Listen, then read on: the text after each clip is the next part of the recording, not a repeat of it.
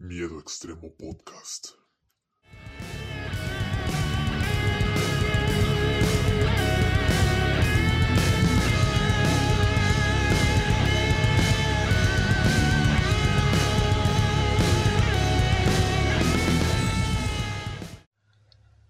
Sean bienvenidos, amantes del horror, a una nueva edición de Miedo Extremo. Bueno, me ando tronando los dedos, gente.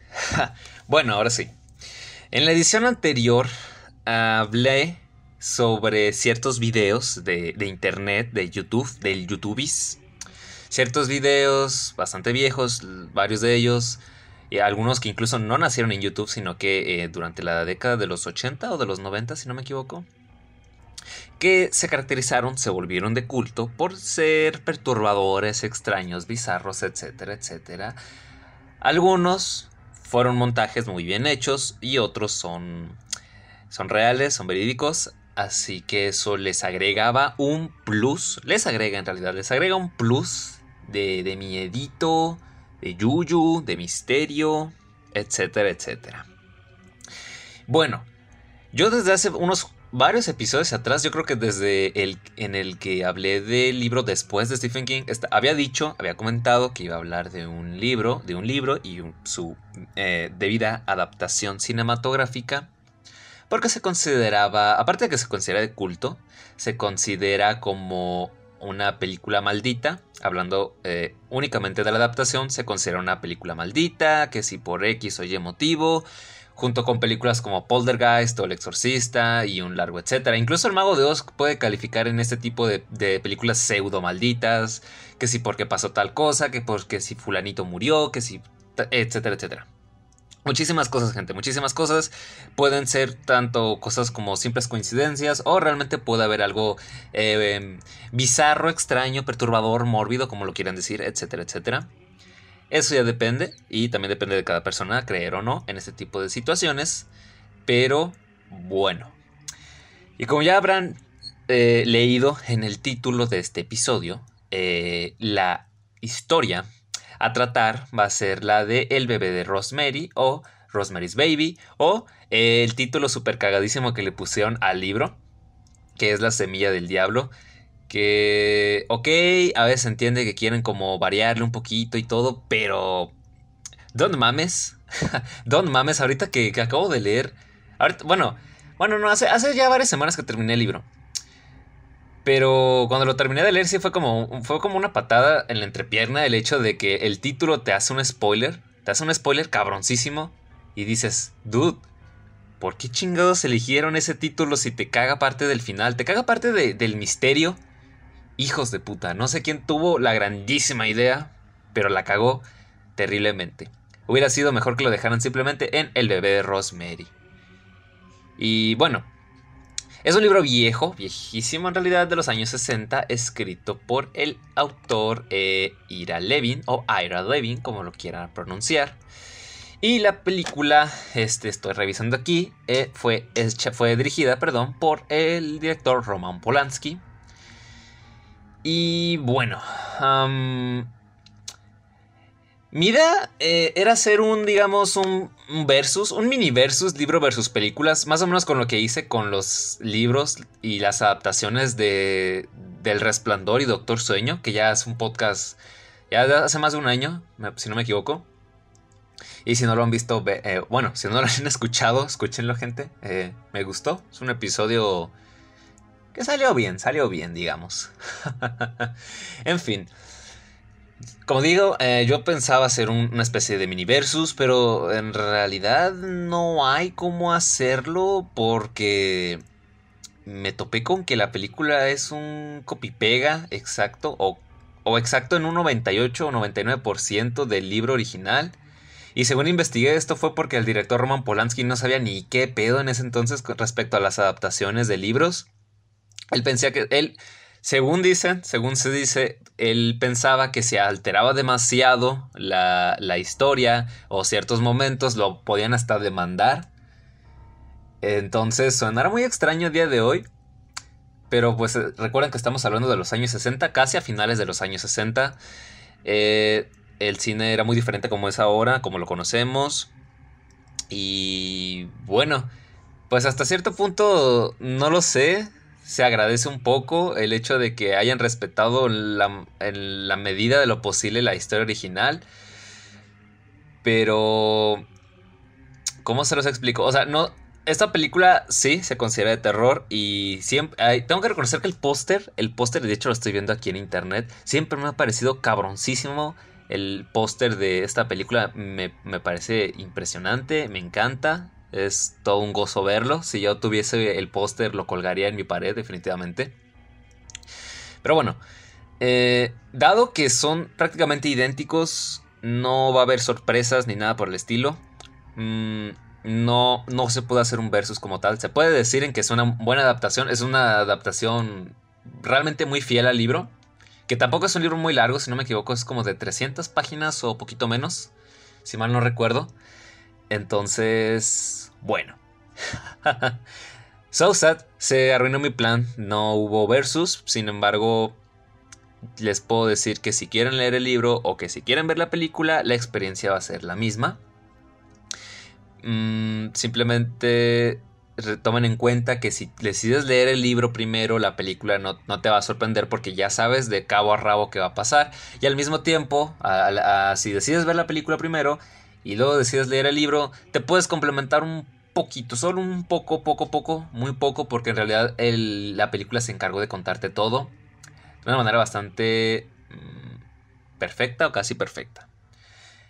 Así que bueno, así que solo me queda hablar de la, de la historia en general, porque, que no hay versus aquí, no hay versus, chingó a su madre el plan, pero ni modo.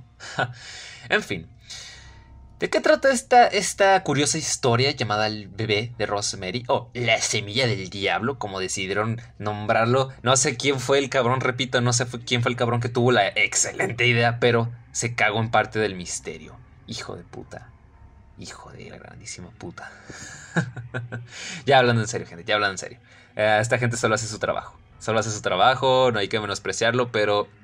Pero sí, sí eh, considero que fue un, un, muy mal movimiento aquello. Pero bueno, lo hecho, hecho está y no se puede corregir ni arreglar, ni modo. Continuando, ¿de qué va esta historia? Bueno, Primero que nada, trata sobre un matrimonio. Eh, en la década, década, de los 60 habla sobre un matrimonio y dices, ok, un matrimonio relativamente joven. El marido es este Guy, se llama Guy, por cierto. El señor Guy quiere, eso es actor, es actor. según dice, ha participado en obras de teatro, en uno que otro comercial y todo, y aspira. Ah, y series. Series pero aspira a algo más, aspira pues a películas, ¿no? Que, que, lo puedo entender yo perfectamente como actor de teatro, precisamente, puedo entender esa, esas ganas de querer eh, subir de nivel, pues llegar a lo más alto. Eh, sí, todo conlleva tiempo, mucho esfuerzo, mucho sacrificio, etcétera, etcétera. Pero la cuestión es que es algo que me, me hizo identificarme rápidamente con este, con este aspecto, este aspecto, con este personaje en particular. En ese sentido nada más, porque hay ciertas hay ciertos rasgos de su personalidad que la verdad no me gustan. bueno, muy de la época, muy de la época de los 60 que no me agrada. El, dude muy, a varios ratos me, pareció bastante cretino y es como, hijo de puta. Sí me, sí, sí me cayó, sí me llevó a caer mal por cómo trata a Rosemary eh, a ciertas partes de la historia, pero bueno, a eso vamos un poco más adelante. Que él no fue el único cabrón que se aprovechó de ella. Y dado que esta es una historia de terror, la verdad es que no, ya. ahorita ya como que no me hace mucha gracia esto. No me. Espera, espera. ¿Se está grabando esto? Sí, sí, está grabando. Excelente. No me hace ya mucha gracia que digamos que ahora uno de los protagonistas o el protagonista se. sea o escritor o actor. Me parece muy cagado porque ahora me hace pensar en que, pues, posiblemente yo que me dedico a lo mismo voy a acabar mal de alguna u otra manera. Por ejemplo, eso sentí cuando leí El Resplandor, cuando lo volví a leer este año, que Jack Torrance este, dice que va a ir a... que le gusta la idea de, estar aislado en el Hotel Overlook para poder terminar una obra de teatro que estaba escribiendo. Cuando yo, yo rememoré eso, cuando lo leí, fue como, oh no, oh no, que Jack Torrance es este, ya saben, es un cascarrabias, es un tipo con serios problemas de temperamento y todo el rollo, y bueno, yo también es de familia, es este, cargamos, es como una maldición, me gusta verlo de esa manera, es como una maldición en la que tenemos serios problemas de, temperamento y es algo con lo que muchos, incluyéndome, hemos tenido que lidiar eh, desde, desde jóvenes, desde muy chiquititos. No es fácil, no es fácil, pero se hace el intento. Así que, bueno, anyway. Ah, entonces me daba miedo porque Jack Torrance se terminó volviendo loco prácticamente. Y ya otros libros como otras historias, perdón, ahorita que leí este, ¿cómo se llama este pinche libro? Terminé de leer después del anochecer de Stephen King. Hay un relato sobre un dude que como doble personalidad y todo el pedo. ¿Cómo se llamaba el cabrón? Eh, ¿Cómo se llamaba el relato? Perdón. Eh, área de descanso. El propio libro del resplandor también, que no me hace gracia. Eh, Bill, Bill Denbrough en It, que se volvió escritor y ves es como, oh no. todo el desmadre que este güey se enfrentó y la mitad oscura, solo por poner algunos ejemplos, ¿no? Entonces es como, ay no.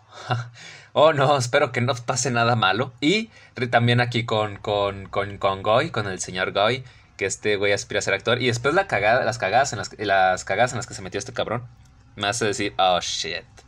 Ojo, no. No, no, no. Hay cosas en las que yo, como persona, no me atrevo a meterme, no me atrevo a, investigar demasiado. Y ya verán más o menos por qué. Eh, sí. bueno, para los que no han leído o visto la película van a saber por qué. Y si les, realmente les vale más los spoilers, si quieren un resumen. Eh, o para los que vieron o leyeron esta historia hace tiempo, para que puedan hacer memoria. Continuando, pues bueno, ellos se mudan a un departamento, allí todo bonito, todo como que pues ok, dices, y porque había muerto una, doña ahí, una señora que vivía ahí.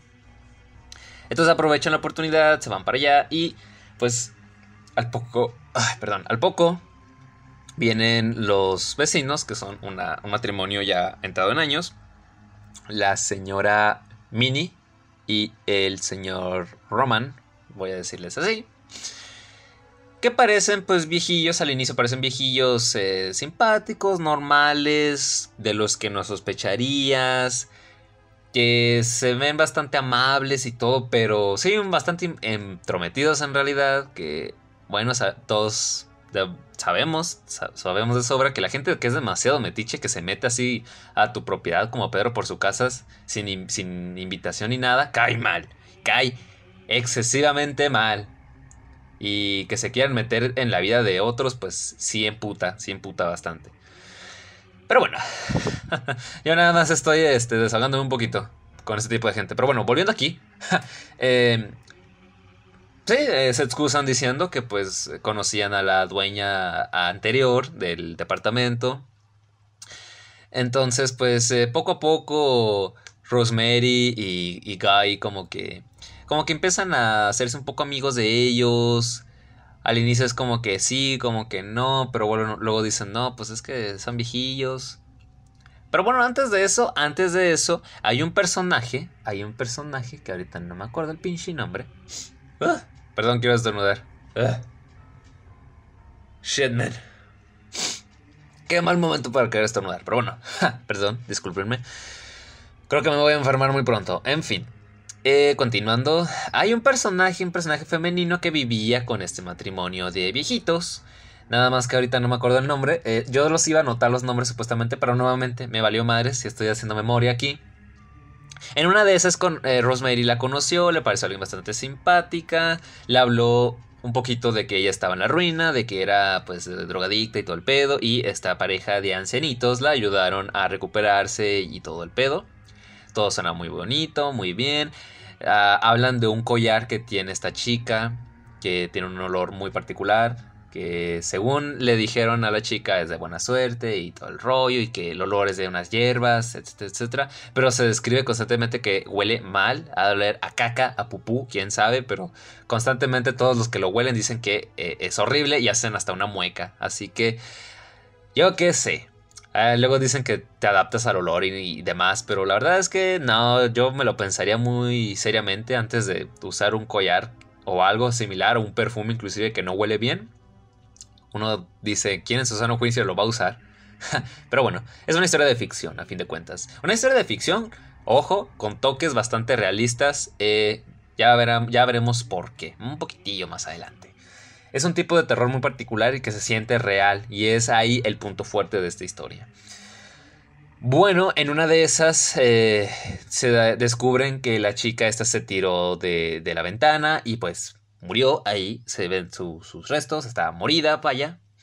Entonces, ok, eh, la pareja de ancianitos están como tristes, Rosemary también le pega fuerte porque dices, oye, yo, yo hablé con ella hace poquito y se veía bien y hablaba muy maravillas de esta pareja, o sea, ¿qué demonios pasó? Es como, oh, so sad, so sad man, so sad. En fin, em, ya es cuando ya este matrimonio de viejitos empieza a interactuar un poco más con, con Guy, con Rosemary, entre que sí, que sí no, y ya, al final más que nada por lástima se deciden eh, ir con ellos, con la pareja de viejitos, porque dicen no les quedan muchos años, perdieron a, a la chica esta, que era como una hija para ellos, porque ellos no tuvieron hijos, según todo este desmadre. Y pues es como que, ok, te hacen, hacen que sientas lástima y simpatía por los viejitos, pobrecitos. Eh, hasta eso. Si fuesen una pareja de viejitos comunes y corrientes, esto hubiera sido una historia muy bonita, pero no, no fue el caso, lamentablemente. Aquí es cuando las cosas se empiezan a retorcer un poco, porque había un papel muy importante, si no me equivoco, para una obra de teatro, en el que Guy no pudo quedarse con el papel. Me da risa que dice que realmente la historia es un desastre. Pero pues el, papel es lo suficientemente llamativo como para que otras eh, productoras o, demás lo, consideren para el futuro. sí, a veces uno como actor tiene que trabajar en cosas que no le agradan, pero bueno, así es, es parte de, es parte del trabajo, ni modo. En fin, ah, se lo había quedado otro, otra persona, pero muy extrañamente el tipo quedó ciego. Eso le da espacio a Koi para quedarse con el papel. Ajá. Y bueno, antes de todo esto también se habla un poquito de que Rosemary quería bebés y todo el pedo, pero pues Guy estaba un poco más concentrado en su vida de actor, quería desarrollarse más para antes de tener hijos y eso también se entiende que uno quiera hacer su. quiera intentar cumplir sus sueños, o la mayoría de ellos, antes de, formar una familia, porque sí, este es muy bonito y lo que tú quieras, pero eso son más responsabilidades y te termina atando, te termina atando de una u otra manera. Entonces, sí es peligroso, hay que tener cuidado con eso. No tengan hijos a los pinches 16 años, gente. Chingado. Ay, no, mi Latinoamérica, ni modo. Mi México mágico, ¿no? Yo que soy de aquí, de este país. En fin. Ah, eh, bueno, Guy consiguió el papel y está súper contento. Y ahí es cuando empieza a decir: Hey, Rosemary, vamos a tener bebés, eh, vale madres, y así. Entonces, según tienen bebés, y bueno, empiezan a hacer el sin respeto. en el libro lo describen como hacer el amor. No son, no, o sea, hablamos de, los 60 no iban a ser tan cochinotes, no lo iban a, el, el autor, Ira Levin, no lo iba a escribir de forma tan cochina, tan grotesca, tan burda, vamos a decir.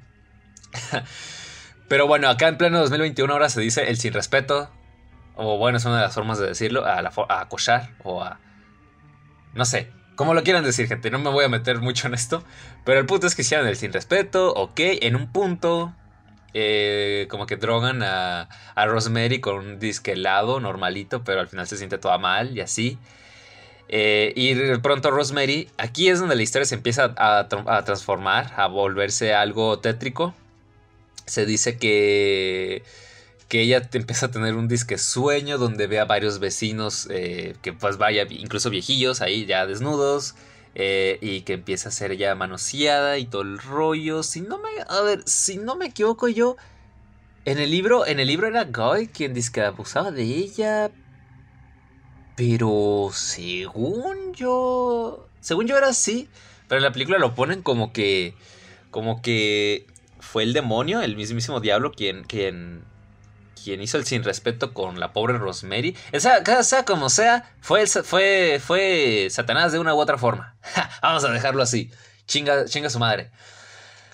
En cualquier caso, eh, a la mañana siguiente Rosemary se despierta y se siente rara porque es como que Guy dice, ah, sí, este, lo hice así mientras tú estabas inconsciente y, y obviamente eso, eso la hace emputar, la hace sentir incómoda porque dices, hey cabrón, ¿cómo está eso de que abusaste de mí? Básicamente fue si fue un abuso, si fue una violación. Fue como, hey cabrón, hiciste hiciste el sin respeto, sin mi consentimiento, yo no estaba consciente, entonces eso causa un poco de fricción entre ellos. Y, estas son por aquí un poco de las razones por las cuales me emputa, me encabrona el personaje de, de, Guy. Porque es un cretino en muchas situaciones. Tal vez muy de la época, sí, pero no deja de ser un cretino. En fin. Ajá. Con pasa el tiempo, Rosemary sí queda embarazada y pues súper contentos y todo el rollo. Los, la parejita de ancianitos siguen de metichos, siguen metiendo las narizotas donde nadie los está llamando. Pero todo esto es a propósito. Es, lo están haciendo deliberadamente por una razón. Y ese sueño no se queda en nada, pues pasó por algo. Esperen un momento, estoy viendo aquí algo. Es que... A, ver... Me dice, ok. Es que según yo entre... Eh, está la película esta que es de 1968, pero según también existe... Se, existía una especie de remake, pero no encontraba nada. Ahora resulta, aquí en Wikipedia me salió que es una miniserie. Dice, Rosemary's Baby es una miniserie estadounidense de dos episodios. Se trata de una adaptación de la novela de terror del mismo nombre escrita por Ira Levin, fue escrita por Scott Abbott y James Wong y será dirigida por Agnieszka Holland. La miniserie será protagonizada por Saul Saldana, Patrick G. Adams y Jason Isaacs. En España fue emitida en Cosmo TV y en Dark. ¿Sí siempre sí se hizo? Porque les repito, yo no encontraba nada. Ajá, dice en 8, 8 de enero de 2014 fue anunciado que Saul Saldana, fue contratada para interpretar el personaje protagónico Rosemary Woodhouse, una joven mujer que se muda a un departamento en París, junto a su, en París. Espérate, ¿este pedo no se suponía que era en Nueva York? Ok, cambio supongo. El 20 de enero se informó que Patrick G. Adams daría vida a Goy, el esposo de Rosemary y Jason Isaacs fue contratado para interpretar a Roman Castevet, un brujo líder de un aquelarre, quien es también el vecino de Rosemary. Pero, dude, ¿sí se hizo esta, esta cosa? ¿Sí se hizo? ¿Siempre sí? Eh, bueno, vamos a decir que siempre sí se hizo. No importa, no importa. Continuando, nada más fue algo que llamó mi atención. Pero bueno, yo me estoy basando enteramente en la película del 68, en la de Roman Polanski, en la que todo el mundo, la que todo el mundo conoce. ¿En qué me quedé? Ah, se me va la olla muy fácil. tienen un hijo, ok, va Rosemary a un doctor y le dice este doctor que pues lo, el chamaquillo lo más seguro es que nazca como en junio, entre el, 28 más o menos si no me equivoco.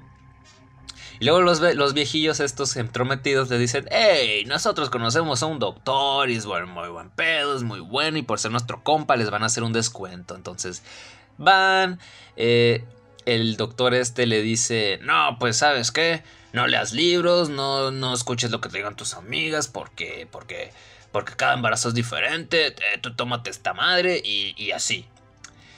Entonces, eh, los viejillos también entrometidos, aparte de que le regalan el collar de la chica que se había suicidado, que olía caca, este, le, dan cada día un, vaso, una bebida, que según que tenía proteínas y no sé qué, pero Rosemary pues pasa bastante tiempo, en realidad bastante tiempo sintiendo dolores, se sentía mal en todo momento y es como, holy shit, man.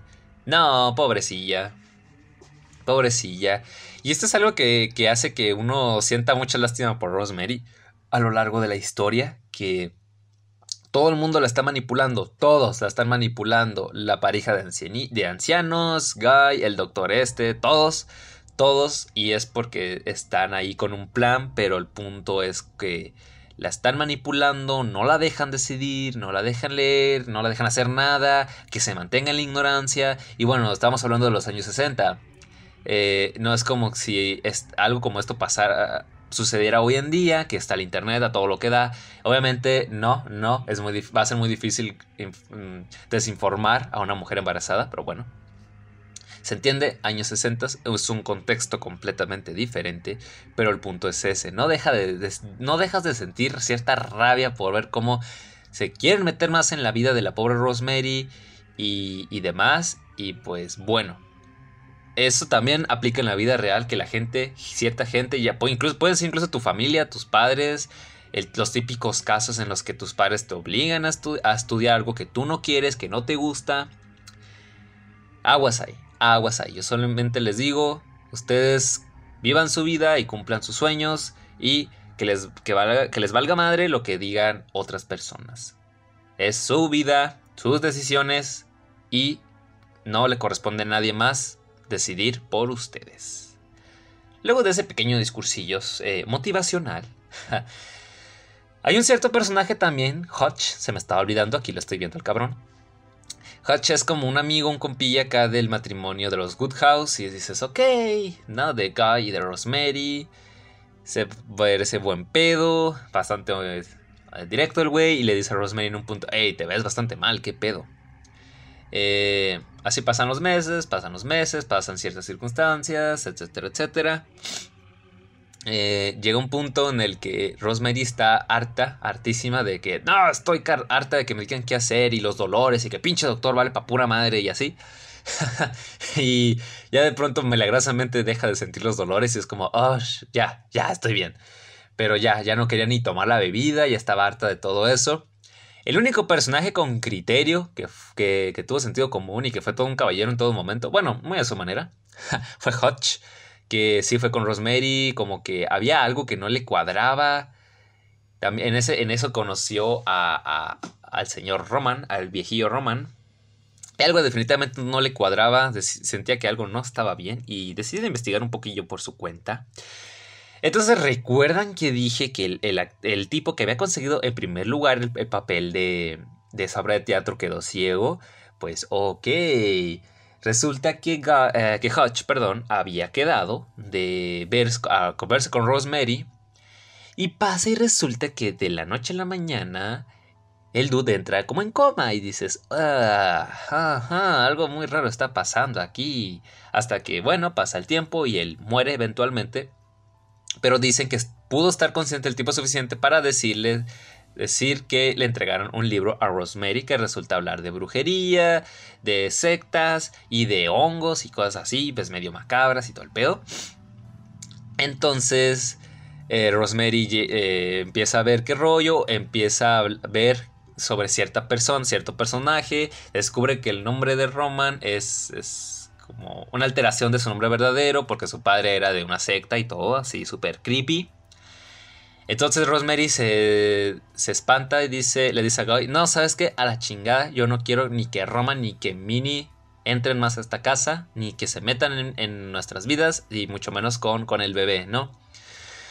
Que ya no iba a tomar su porquería esa rara y que ya no iba a...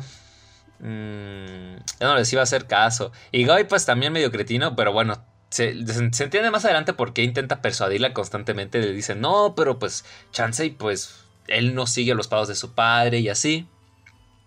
Igual a, Rosemary sigue sin, sigue sin agradarle.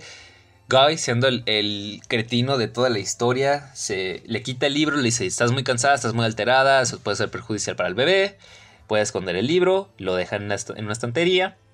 Y de tiempo después, eh, Rosemary le pregunta a Guy dónde está el libro. Y él le dice, ah, lo tira a la basura. Y Rosemary es como, ah, chingas a tu madre. Maldito, dice, o sea, es como, dude, era el, último regalo que me dio Hutch de su última voluntad y tú lo tiras como si fuera basura y Goy, siendo un soquete, dice, ay, perdón, es que no sabía y no sé qué. Y mil y un pretextos, básicamente. Entonces también eh, ella deja el collar, va con el doctor este que le habían recomendado los viejillos y un comentario que, si no me equivoco, fue de su secretaria que le dice, ah, qué bueno que ya se cambió de perfume y no sé qué. ¿Qué cosa? ¿A qué se refiere? Es que el doctor también tiene esa, eh, como ese olor a caca y, y es insoportable.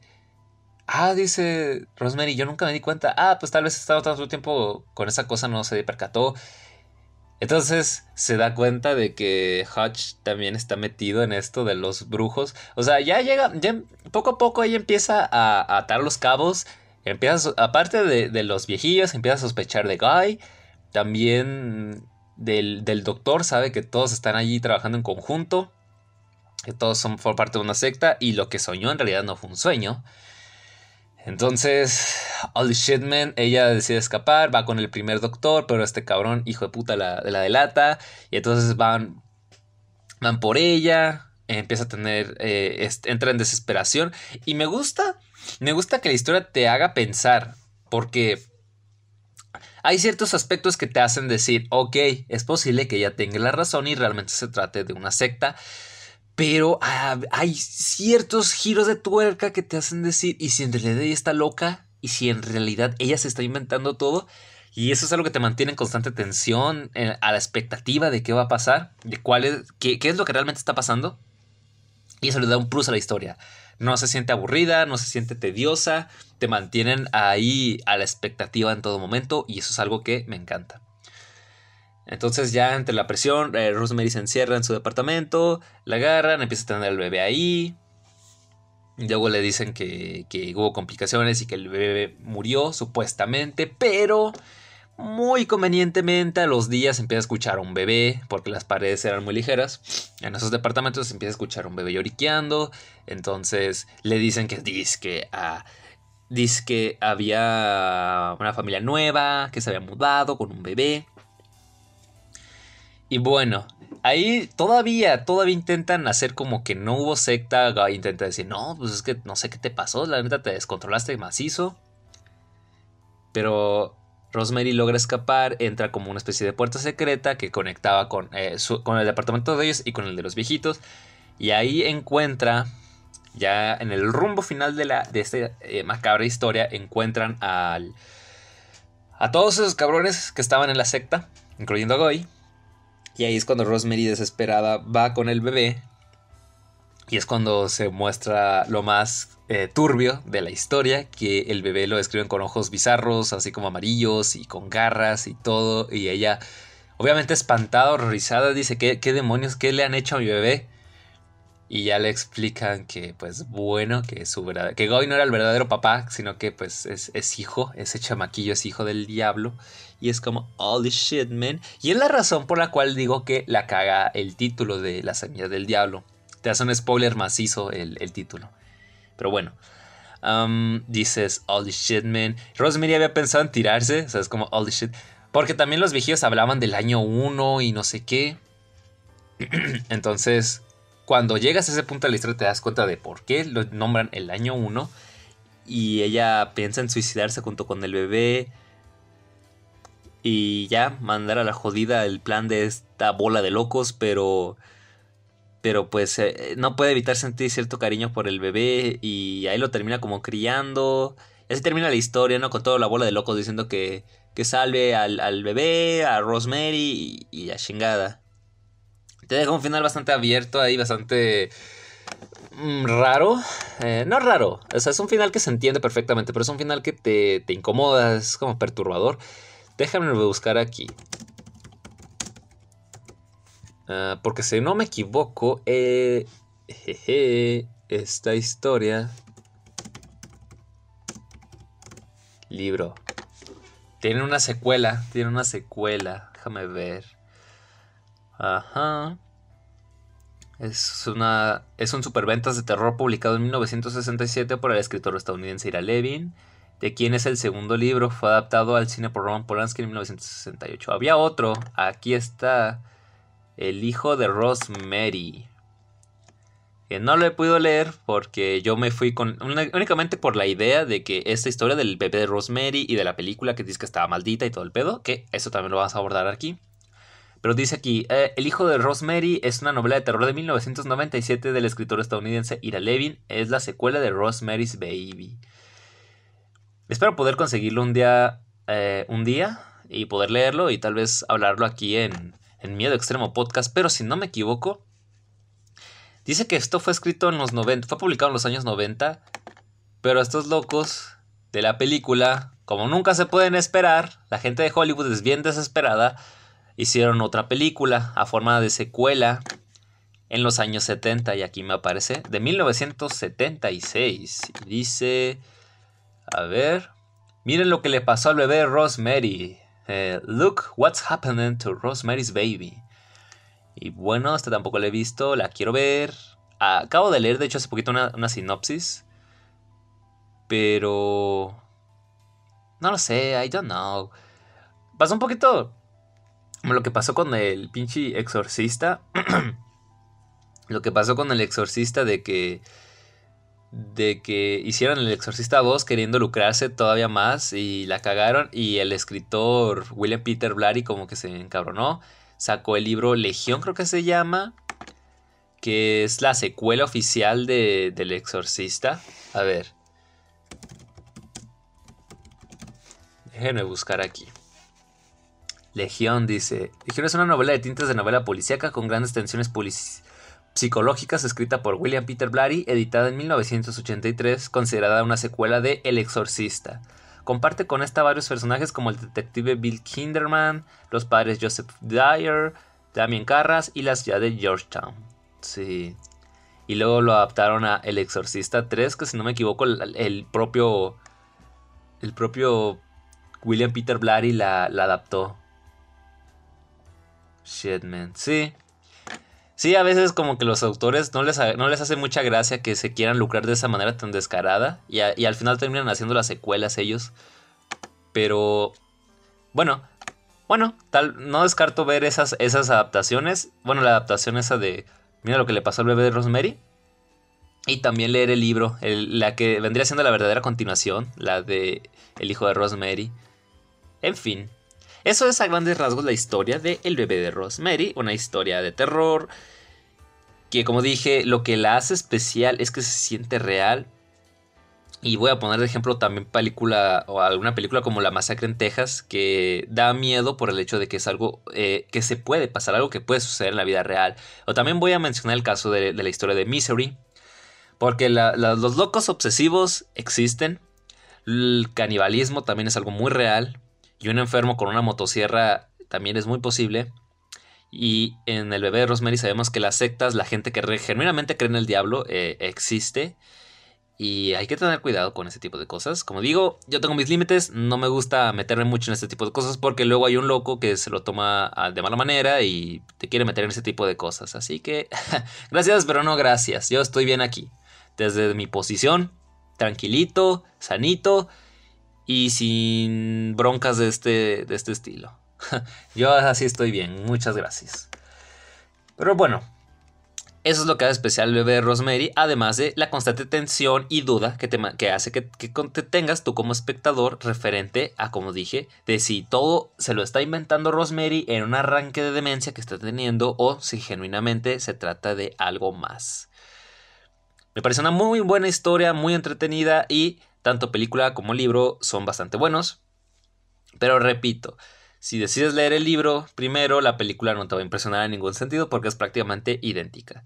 Y si decides ver primero la película y complementarte con el libro, no vas a encontrar muchas cosas, realmente no demasiadas, pero bueno, algo es algo. En fin, una buena película, no, perdón, un buen libro, una buena adaptación y bueno, ahora puedo entender por qué se considera una historia de culto. Definitivamente valió la pena esta lectura. Si pueden conseguir el libro, háganlo, gente. Así que bueno, antes de terminar, vamos a hablar de la supuesta maldición que conlleva esta película. Y aquí dice medios esta nota de Infobae.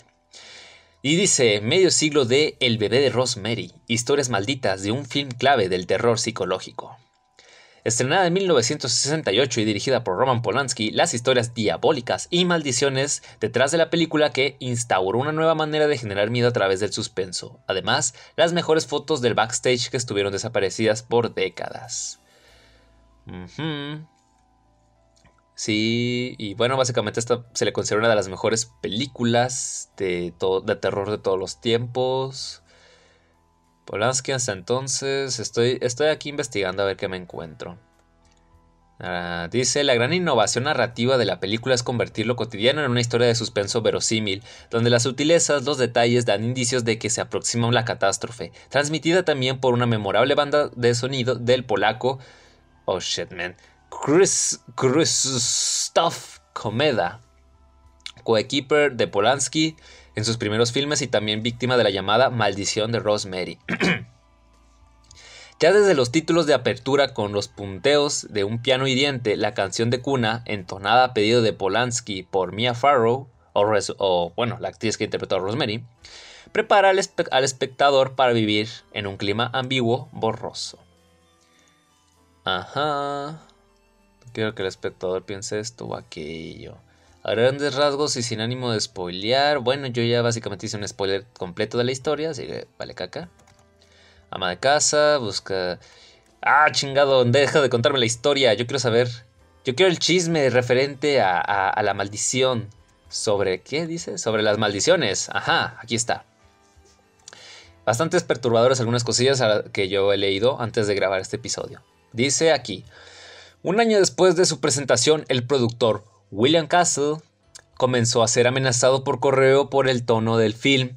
Al poco tiempo padeció una grave enfermedad en los riñones. Cuenta que durante el tratamiento, en los momentos de profundo dolor, solía gritar: Rosemary, por el amor de Dios, suelta ese cuchillo. Holy shit, man, qué miedo. Por su parte, Comeda el musicalizador no volvió a trabajar con Polanski, ya que también en 1969 cayó en un barranco de Los Ángeles, California, y sufrió hematomas que lo llevarían a la muerte a los pocos meses. Pero sin dudas, la historia más oscura de la dichosa maldición es que involucra a Polanski, el asesinato de su esposa Sharon Tate, quien tenía ocho meses de embarazo el 8 de agosto de 1969, cuando la familia, como se conoció al grupo de criminales sectarios liderados por Charles Manson, la apuñaló en 16 oportunidades en un oscuro episodio en el que también mataron al grupo de amigos que se encontraba con ella aquella tarde, mientras Polanski estaba de viaje por Londres.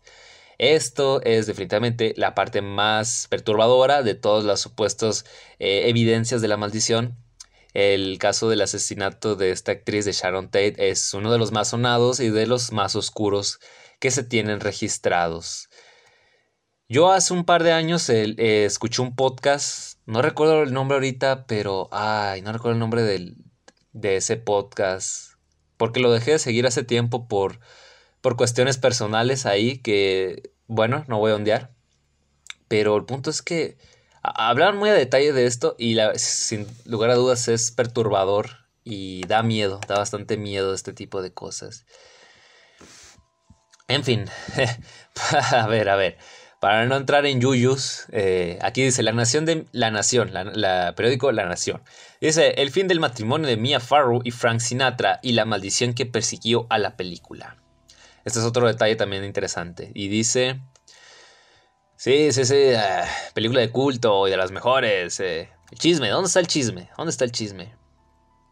Uh Escalar la lista de los libros más vendidos, generando una atención insinuada. A ver, para el protagónico, primero se buscaron actrices menos conocidas hasta que apareció Mia, Mia Farrow, que era popular por su papel de la serie de televisión Peyton Place, pero, sobre todo, por su publicitario matrimonio con Frank Sinatra, pero quedar elegida para el rol fue justamente lo que terminó con ese vínculo. Al parecer el cantante no soportaba que ella siguiera con su carrera en la actuación y no dudó, para amedrentarla, en enviarle los papeles de divorcio él al mismo set de filmación. Farrow amagó con renunciar con tal de mantener a flote su matrimonio, pero, como buen productor, Evans hizo todo lo que estaba en su alcance para retenerla, y más, la encerró en un cuarto y le mostró todo el material en crudo de lo que había rodado es una actuación que te dará una nominación al Oscar, le prometió. Y la joven estrella le creyó y desistió de abandonar el proyecto. Ah, en efecto, Sinatra y Farrow se divorciaron durante la filmación de El bebé de Rosemary y la intérprete vivió el duelo durante el rodaje, por lo que la angustia y el sopor que muestra en varias escenas es real. No fue considerada para una nominación a los premios de la Academia de Ciencias y Artes de Hollywood, pero fue el papel que la consagró como actriz de renombre. La fama mediática de Farrow y su inexperiencia también chocaron con su coprotagonista, John Casavetes, un actor clásico y de método, quien confesó haberse sentido incómodo a lo largo de toda la filmación. Para algunos que los vieron en el set, la incomodidad surgía en realidad del gran trabajo que hizo la actriz que sorprendió a propios y ajenos.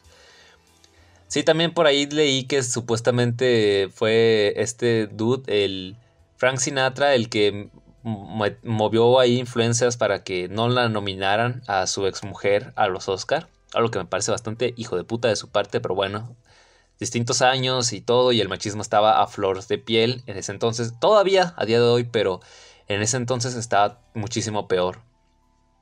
Eh, bueno, continuando dice, cuando se estrenó, el 12 de junio, no solo fue elogiada por la crítica, sino por un éxito en taquilla. Ajá. Sí, sí, sí, pero la historia del bebé Rosemary no terminó en su estreno. Puede decirse que allí recién empieza, porque los sucesos que comienzan a, rodear a todos los involucrados no dejan de ser menos que increíbles y fueron catalogados como maldición. Castle, director de películas que primero se interesó en el libro y terminó siendo productor. Ajá, ok, ese caso ya lo comentamos. Poco después, Comeda, el músico responsable de la banda de sonido, estaba caminando con su amigo Marek Jodaske a las afueras de Los Ángeles cuando perdió el equilibrio cerca de un barranco y rodó cuesta abajo. Ajá, sufriendo heridas que lo llevaron a la muerte. Allí comenzó a gestarse la leyenda de la maldición del bebé Rosemary. Incluso el verdadero departamento donde ocurre... Ajá, ojo a esto. Incluso el verdadero departamento donde todo ocurre terminó siendo escenario de tragedias reales en las puertas del emblemático edificio Dakota, frente al Central, Park, en Nueva York, no solo encontró la muerte de John Lennon, sino que allí se supo alojar a Aleister Crowley, un practicante de magia negra que realizaba allí rituales prohibidos. Pero sin dudas el suceso más oscuro de la saga de tragedias que suelen estar vinculadas con esta película es el asesinato de la esposa de Polanski, Sharon Tate, hermanos de la secta La Familia de Charles Manson. Bueno, esto ya se comentó también bastante triste y trágico. fue un, desenlace realmente trágico toda esta, esta situación con la actriz Sharon Tate. Dice aquí, para concluir, pero más allá de la supuesta maldición, la película hoy es vista como una reflexión sobre la violencia sobre la mujer y el rol de la maternidad. El personaje de Farrow es violada para llevar adelante un embarazo que no desea y a su alrededor se despliega una estructura dedicada a mantener esa injusticia desde el obstetra hasta su esposo y sus cuidadores, quienes desoyen los problemas que le traía ese embarazo, obsesionados con que sea madre a toda costa. Ajá, y aquí dice, el estreno de en el momento, el bebé Rosemary se estrenó en el momento. En los Estados Unidos se discutía el acceso a las pastillas anticonceptivas a partir de dos fallos de la Corte Suprema y el, y el Papa Pablo VI escribía en su contra en la, encíclica Humana, Humanae Vitae. Hoy, más de medio siglo después, sigue siendo un título que atrae la atención de las nuevas generaciones y despierta flamantes y encendidos debates. Ok, eso es todo lo que puedo contar eh, en general de El bebé Rosemary qué fue de cómo es la película, cómo es el libro, la historia, los personajes, ciertos mensajes ahí, el tipo de terror distinto que maneja, que es excelente, y la supuesta maldición de Rosemary de la, de la película. Y es como, wow. Tengo interés en un, en un, futuro hacer un episodio referente a, hablar de supuestas películas malditas, donde um, como ya lo toqué aquí en el bebé Rosemary, en este podcast, perdón, obviamente no va a entrar ahí en ese futuro episodio. Tal vez una mención honorífica. Pero sí, hablar de las supuestas cosas que ocurrieron durante El Exorcista, durante Poltergeist, durante El Mago de Oz o incluso la película Atuk, el guion, el supuesto guion maldito de Atuk. Yo hice un video sobre ese, sobre ese caso, uy, hace años, gente, yo creo que en 2017, no me acuerdo la verdad cuando todavía estaba aprendiendo el tema de la narración, donde todavía me daba vergüenza hablar fuerte y clarito. Pero bueno, eso es una etapa vergonzosa mía de mis comienzos. La cuestión es que sí, se dice que todo aquel que lee el guion muere. Se le ofrecieron el papel protagónico a muchos actores y todos murieron de una manera u otra, incluso los secundarios, etc. Entonces el guion quedó ahí congelado y hasta el día de hoy no se ha intentado volver a adaptarlo. Es una, es, una, es una historia bastante interesante y de la cual me gustaría hablar un poco más a futuro, pero eso va a ser gente en el 2022. Como saben, ya estamos a pocos días de que acabe el año y yo realmente ya no me alcanza el tiempo para ciertos, muchos otros temas de los que quiero hablar. Así que bueno, este día lunes 20 de diciembre estoy hablando de El bebé Rosemary porque ya lo tenía en mente desde hace varias semanas. El día viernes voy a hacer un episodio especial de historias de terror navideñas. Vamos a ver si encuentro algo. Pero sí. Y el próximo lunes va a ser el último episodio de Miedo Extremo Podcast en este 2021, en donde, bueno, eso va a ser una sorpresa, pero va a estar interesante. Espero que sea interesante. Entonces, gente, estamos a casi nada de que acabe el año. Vamos por un 2022 con más temas a tratar y muchos más casos perturbadores de Yuyu que comentar. En fin, las despedidas y las cosas sentimentales se dirán en el último episodio del año. Por ahora puedo decirles que eso es todo por mi parte. Ya saben, antes de despedirme, que pueden seguirme, pueden escucharme primero que nada en varias plataformas de podcast, entre ellas Spotify. Pueden leer mi trabajo en megustescribir.com. Me encontrarán como Víctor y Lizárraga. Pueden seguirme en Twitch. Me encontrarán como Tamalitosman. Pueden seguirme en Facebook. Me encontrarán como las mejores historias de terror psicológico. Y ahí, si de pura casualidad quieren seguirme en, Instagram, me encontrarán como Víctor y Lizárraga. Ah, y pues cierto, cierto, también tengo un Patreon, gente. Algo se me estaba olvidando. También recuerden que tengo un Patreon, ahí si quieren ayudarme, eh, van a encontrar el link en la descripción de este podcast. Ahora sí, eso es todo por mi parte. Ya nos veremos en una nueva edición de Miedo Extremo. Se me cuidan, pásenla bien. Hasta la próxima.